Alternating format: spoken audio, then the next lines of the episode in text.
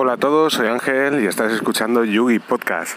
Bueno, voy por la calle nuevamente y voy a aprovechar para grabaros un, pequeño podcast donde os voy a hablar de la domótica fácil, la domótica para todos, donde vamos a poder utilizar nuestra Raspberry, esa Raspberry que muchos de vosotros, estoy seguro que la tenéis en el cajón, muchos de vosotros que probablemente tras la experiencia de utilizar la Raspberry, utilizando diferentes servicios, montando diferentes cosas, pues quizás a la larga habéis acabado comprando un servidor más potente y que en su día pues dejasteis esa Raspberry en el cajón y ya no le disteis ningún uso. Pues bien, vamos a aprovechar esta Raspberry para eh, utilizarla a nivel domótico. ¿eh? Vamos a utilizar eh, nuestra Raspberry para encender, apagar cosas, además de un modo anárquico, porque yo, como ya me conocéis, soy más, más anárquico y en lugar de de hacer como por ejemplo Altareado, que hablaba de mosquito no hace mucho en, un podcast donde la verdad que la, sugerencia que nos propone es bastante interesante. Bueno, pues yo voy del, modo anárquico y mi única intención es, tal como hice hace aproximadamente unos dos años y medio, el conectar un relé de estado sólido que me permita encender, parar el servidor remotamente. O sea, como sabéis, el, el Gen 8 que tengo en modo reposo pues te consume entre 6 y 7 vatios, ya os lo dije en algún podcast la Raspberry nos está consumiendo el orden de un, de un vatio y no tiene sentido el tener en, en stand-by el servidor si lo puedo encender remotamente con la hilo. Así que lo que voy a hacer es, mediante un relé de estado sólido, conectarlo a 220 y remotamente, gracias al GPIO que tiene la Raspberry, pues puedo encender y parar este servicio. ¿Qué me ha animado a la domótica? Porque bueno, ahora resulta que todos estamos hablando de domótica yo en mi caso fue como escuchasteis también en uno de los podcasts anteriores, es el, el crear, bueno, el utilizar el bot de Telegram que nos permite gestionar servicios y cosas que están sucediendo en mi Raspberry. Yo automáticamente ya le di claramente el uso a lo que es el nivel domótico. O sea, puedo encender para Dockers, pero también puedo encender y para relés.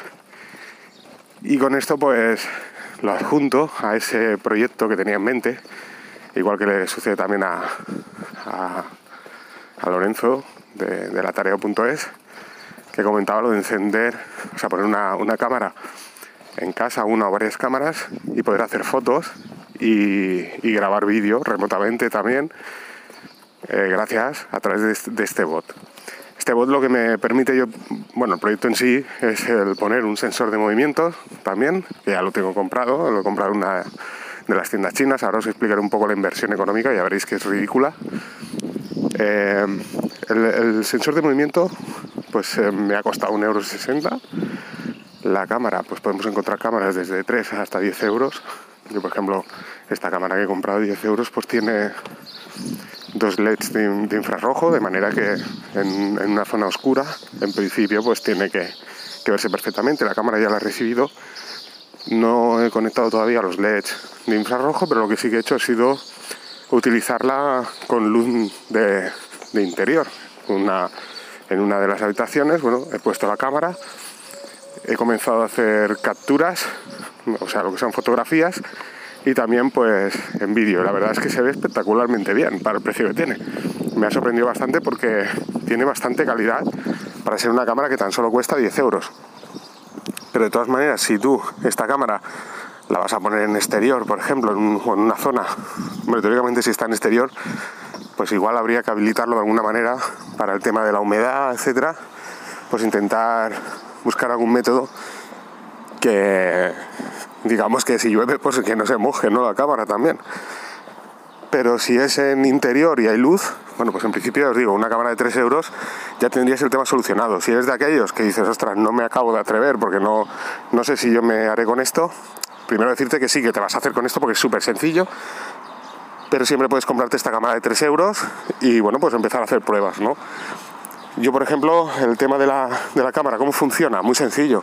Tan sencillo como acceder en el, en el script, o sea, todas las Raspberries, a la hora de instalar, cuando instalas Raspbian, hay un, un script de, de, inicio, por así decirlo, que introduciendo el comando en la terminal sudo Raspi Config, bueno, pues accedes a un menú donde puedes abrir y cerrar puertos, puertos, pero hablo del GPIO, ¿eh? puertos como el GPIO, la cámara, puedes habilitar el SSH, eh, etcétera, etcétera. Bueno, pues ahí habilitamos la posibilidad de poder conectar la cámara y luego tienes como una especie de puerto, tienes una, una ranurita donde conectas el cable de la cámara que compras. Antes de comprar la cámara, deciros, eh, importante, eh, tiene que ser compatible con la Raspberry Pi 3. Os lo digo en el caso de tener la Raspberry Pi 3. Os lo digo porque si tenéis la, la Pi 0, pues es la cámara parece que es totalmente diferente por lo que he estado mirando. Por lo tanto, leer bien la letra pequeña no vaya a ser que os equivoquéis. Yo, por ejemplo, la cámara que he comprado pues está disponible para Raspberry Pi 3 y, la Pi 0. Así que si me hubiera equivocado, pues hubiera comprado la que no, la que no es y luego diría, ostras, ¿qué pasa que no funciona esto? Bueno, pues esto es una cosa que tenemos que tener en cuenta. Y tan sencillo, pues eso, como entrar en la configuración, en el menú de configuración inicial, configurar, el habilitar que, la posibilidad de poder utilizar la cámara y, reiniciar la Raspberry. Y a partir de aquí ya, mediante un comando en Bash, podemos comenzar a hacer fotografías con nuestra cámara. O sea, solo nos queda, por ejemplo, ya que la Raspberry tiene wifi, pues ponerla allá donde nosotros queramos, dentro de la cobertura wifi de nuestra casa y comenzar a hacer fotos remotamente. Yo lo que me he hecho es un pequeño script. Todo esto más o menos, pues ya os digo, generé un post, os lo pondré en el blog de Yugi. Pero hacer fotos, hago las fotos eh, remotamente a través del bot de, Telegram y mediante un script pues me las envía a, Telegram. ¿De acuerdo? O sea que está genial. De todas maneras, la intención, ya os digo, es poner el, detector de movimiento y cuando hay un movimiento, pues que eche una foto y me la envíe por Telegram. Así pues eh, me llega una notificación y puedo ver qué, está sucediendo.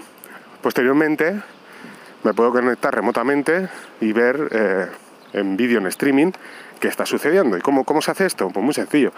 Hay una aplicación, creo recordar que se llama Rasam o algo así, no, recuerdo, no, recuerdo el nombre, os lo pondré aquí en las notas del programa, que es súper sencillo, porque se conecta vía SSH y por lo visto, yo creo entender, pues ya, os digo, no he entrado muy en profundidad, pero al final lo que hace es, digamos, ejecutar vía SSH lo que sería un, un servidor en streaming de vídeo y a través de esta aplicación podemos ver el vídeo que se está emitiendo desde nuestra Raspberry. Eso sí, claro, para ello necesitamos conectarnos vía VPN, si no, no va a ser posible el poder ver esto. Tengo que deciros que la aplicación la he estado chequeando y no se conecta a ningún sitio extraño, o sea que genial, ¿eh? es una aplicación, pues, digamos, totalmente confiable y funciona fantásticamente bien. También podemos hacer lo propio montando un servidor a través de VLC y poder emitir en streaming y después con una aplicación, pues como por ejemplo también VLC en tu dispositivo móvil, pues conectarte remotamente o a través de un PC también con VLC y ver lo que está sucediendo en streaming. Ya os digo, eh, esta es una de las cosas que, ya, ya, lo estoy utilizando ahora mismo. Es muy sencillo, os digo, tan sencillo como comprar la cámara, tan, tan económica, desde 3 a 10 euros, conectarla a tu Raspberry, habilitar el, el puerto, o habilitar la cámara, mejor dicho, y ya está, mediante un comando en Bash comenzamos a hacer capturas y comenzamos a poder ver en streaming lo que está sucediendo. A partir de aquí, pues bueno, como sabéis, con Bash pues podemos hacer scripts ya personalizados en función de cosas que sucedan, pues que sucedan otras cosas. Y luego también tenemos el, el relé de estado sólido, que me costó alrededor de los 3,50 euros, un relé de 40 amperios. O sea, digamos que podemos conectar bastantes cosas en ese relé.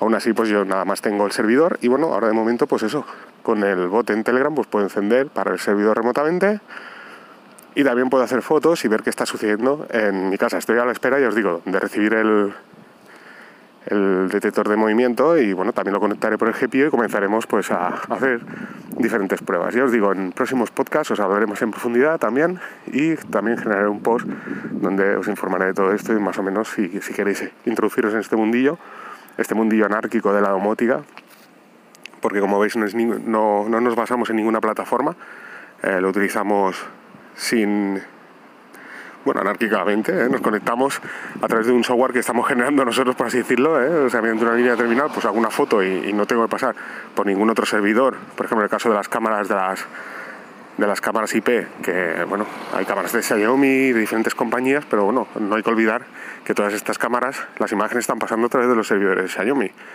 eh, cosa que en mi caso, por ejemplo, no está sucediendo. Simple, simplemente está pasando a través de, mi Raspberry, ¿eh? de mi Raspberry, a mí que me está enviando esa imagen o ese vídeo.